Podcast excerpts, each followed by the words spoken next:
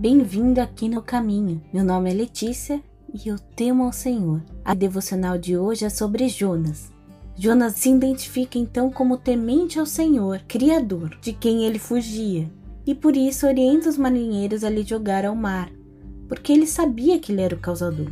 Em vez disso, no entanto, os homens remavam, esforçando-se por alcançar a terra, mas não podiam, porque o mar ia se tornando cada vez mais tempestuoso. A convicção de Jonas em seu Senhor foi tão forte que os marinheiros relutaram em jogar ao mar, mesmo diante de tudo que apontava para ele, as sortes e a própria declaração dele. Provavelmente os homens apreciaram aquele que consideraram um homem de valor, por professar seu Deus e admitir sua culpa mesmo em meio ao caos, com risco de vida, vida, aliás, que ele mesmo dispôs ao aconselharem que o jogassem ao mar.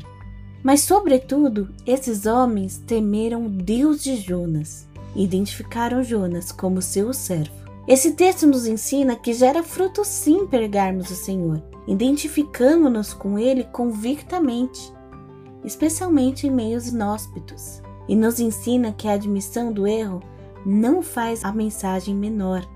Muitas vezes omitimos, escondemos ou maquiamos nossos erros sob o pretexto de evangelizar, mas é a Deus quem temos que apontar, e Ele nos redimiu do pecado.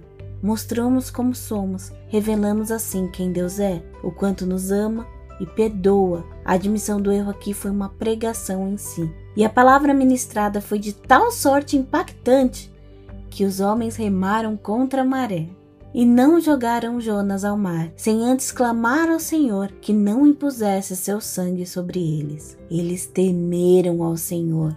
A tempestade cessou assim que Jonas foi lançado ao mar. Eles se maravilharam com os feitos do Senhor e lhe ofereceram sacrifícios e votos. Não tenha vergonha de ter pecado, somos todos pecadores. Tenha vergonha de permanecer pecando.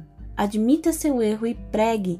Não deixe seu pecado te intimidar ou calar. O arrependimento e a confissão podem ser um testemunho definitivo e definidor na medida que apontam para Deus e um recomeço. Confio no Deus que já te perdoou para revelar mais dele aos outros, e que o nome do Senhor possa ser transmitido por nós aos outros, sempre apesar de nós.